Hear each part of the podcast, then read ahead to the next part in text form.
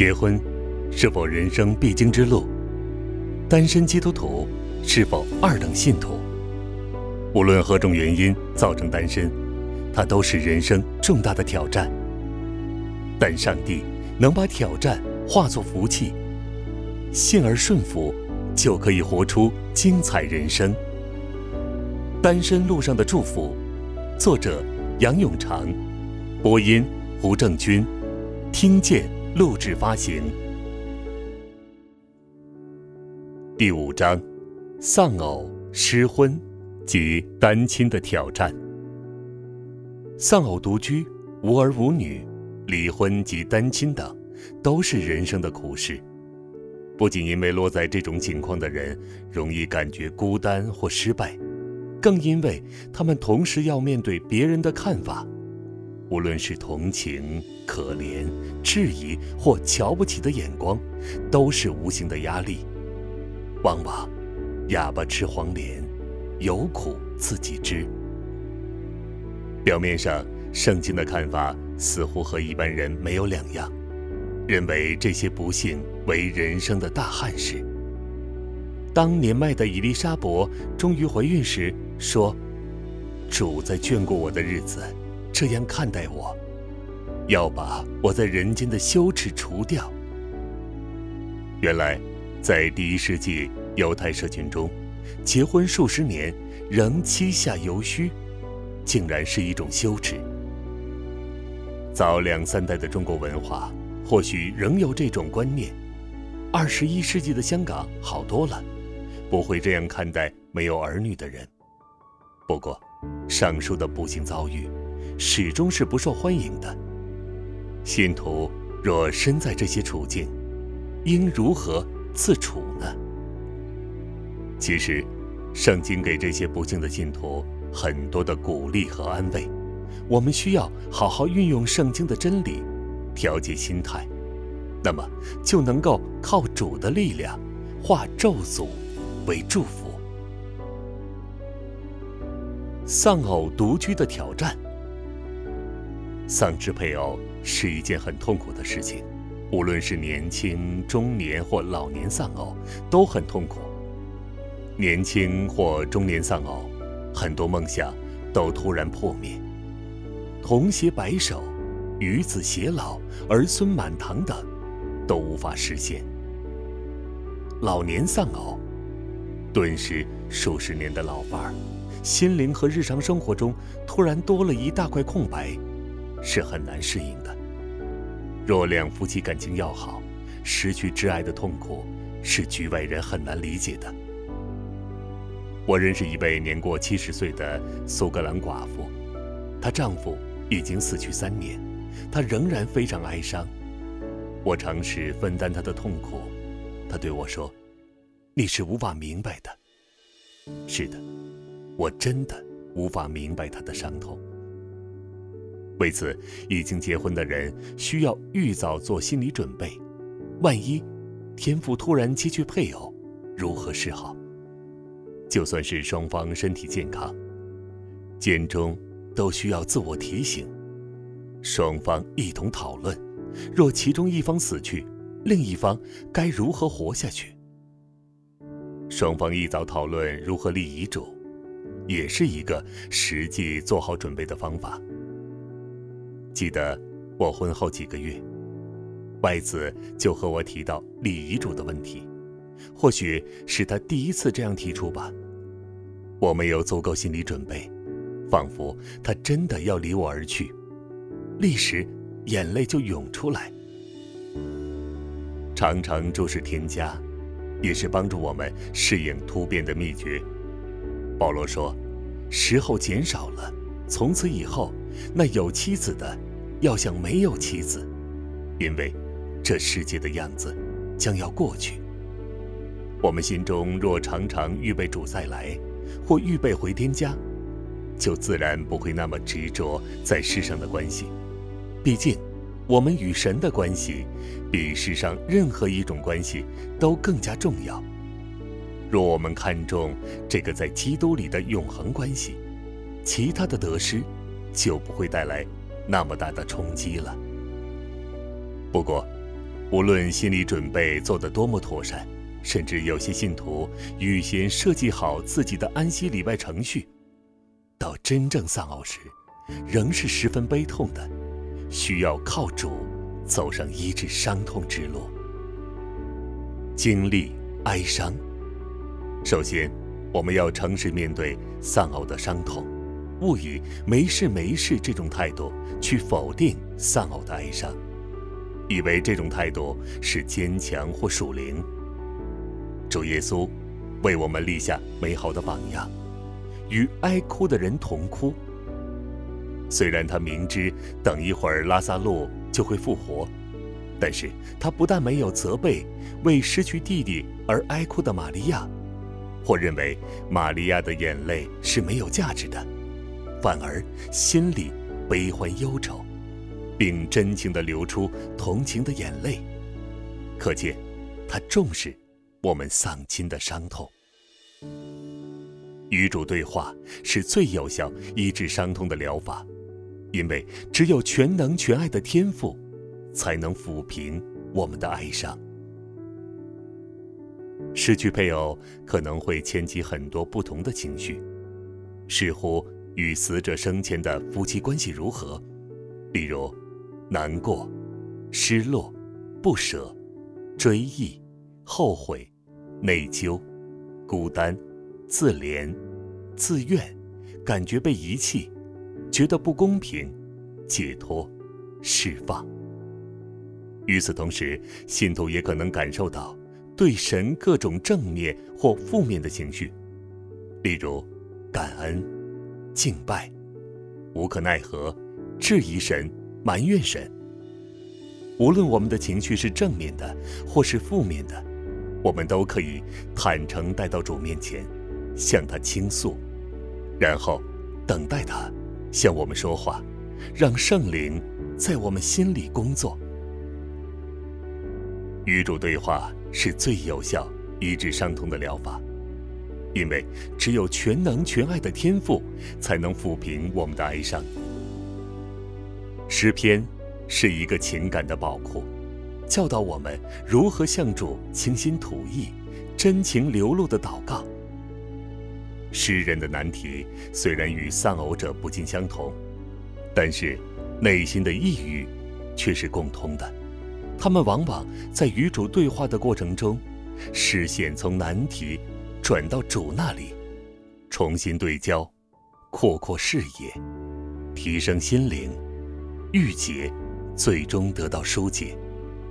例如诗篇二十二篇、四十二篇、七十三篇。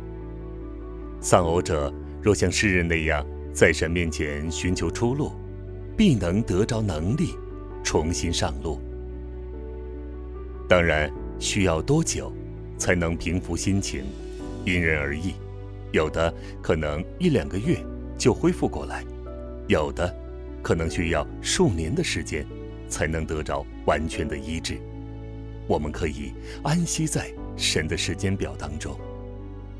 还有，亲人朋友的支持也是十分重要的，因为亲情和友情能够承托哀伤的过程，减低丧偶者的孤单感。亲情和友情的滋润，或多或少能够填补心灵因失去配偶而产生的空虚。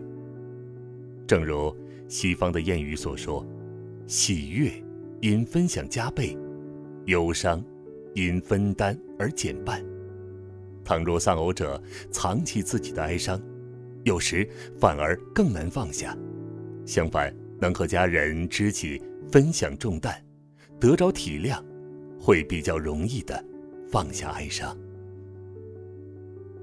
重新上路。丧偶者让自己有充足时间处理哀伤后，就可以重新上路了。独立生活，首先，鳏寡者要学习适应独立生活。从前可能有些家务或事务是由配偶处理，无论那是基于过往依赖配偶，或过往习惯分工合作，现在都得一手一脚承担。学习煮饭、洗烫、处理账单及银行文件、书信来往、维修等，都要下决心适应。在外国，甚至有年长丧偶者要学习驾车。我认识一位苏格兰姊妹，她的祖母于六十九岁丧夫后，才开始学习驾驶，考到驾照后，还开了十二年车呢。抱积极进取的心态是很重要的。若我们常常以为自己老了不中用了，就很难适应新的环境和事物。保罗的榜样。值得我们学习仿效。他说：“靠着那加给我力量的，凡事都能做。”保罗依靠耶稣基督给他的力量，能够适应各种不同的环境，或处丰富有余，或处贫穷缺乏，他都能够知足喜乐。天父明白鳏寡信徒的需要，他能赐下足够能力，让我们可以适应丧偶后的独居生活。我们需要依靠主的力量，改变生活方式。支援圈子。鳏寡者若有儿女，所获得的关怀和支持可能比较充分；若无儿无女，或儿女身处他乡，鳏寡独居者就容易感到孤单。丧偶前，最好的知己可能是配偶，顿时配偶。若没有其他亲人朋友支援，可能会陷入极大的孤寂中。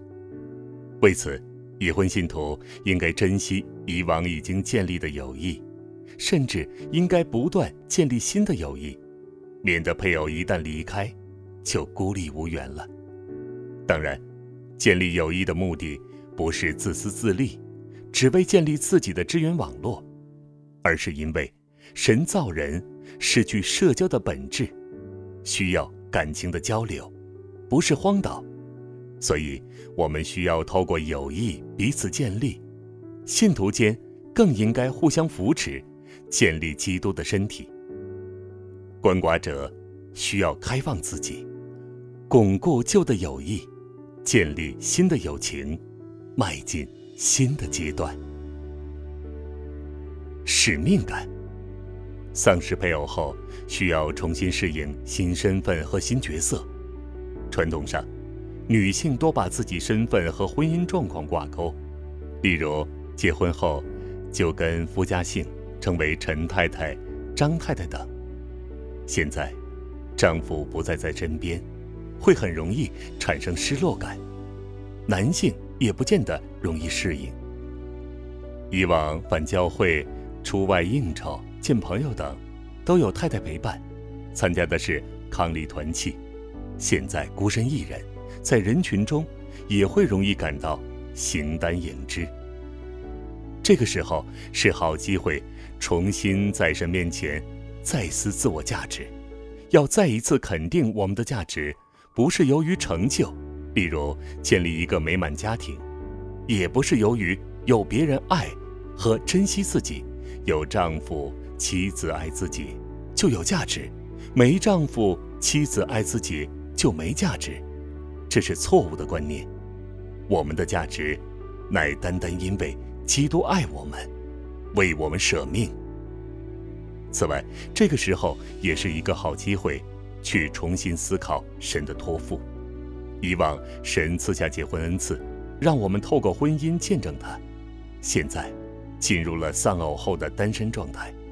究竟父神有何美意呢？在生活上多了空间，他要我们利用这些时间完成什么使命呢？我外子失去第一任太太时，只有六十二岁，仍然充满工作魄力。他就利用那些单身的年日，完成了一些艰巨的写作计划。这未尝不是善用新角色的好途径。是否再婚？上一代中国文化是从一而终为美德，因此鳏寡者若再婚，不是所有人都能接受，尤其是晚晴之缘，在香港仍未普及。我认识一位年约七十多岁的弟兄，太太离世后感到十分孤寂，盼望物色适合的配偶再婚。但是教会的传道人都不认同，只鼓励他多参与侍奉。在往后的日子，虽然他乐于参与探访工作，但是内心对再婚的渴望却没有消减。当然，每一个鳏寡者的情况不同，是否适合再婚，因人而异。不过，圣经的原则是容许丧偶者再婚的。保罗尤其鼓励年轻的寡妇再嫁，免得游手好闲，容易落在试探中。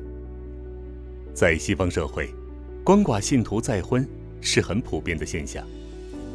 我们若纯粹因为中国传统观念而反对鳏寡者再婚，那就超越圣经的教训了。在可以再婚的原则下，保罗有两点提醒：第一，再婚的对象必须是信徒；第二，鳏寡者以优先考虑不再婚的可能性。因为从侍奉主的角度而言，那可能是更好的选择。换句话说，鳏寡信徒不必心急寻找再婚对象，但是若天父有所引导，再婚是一宗美事。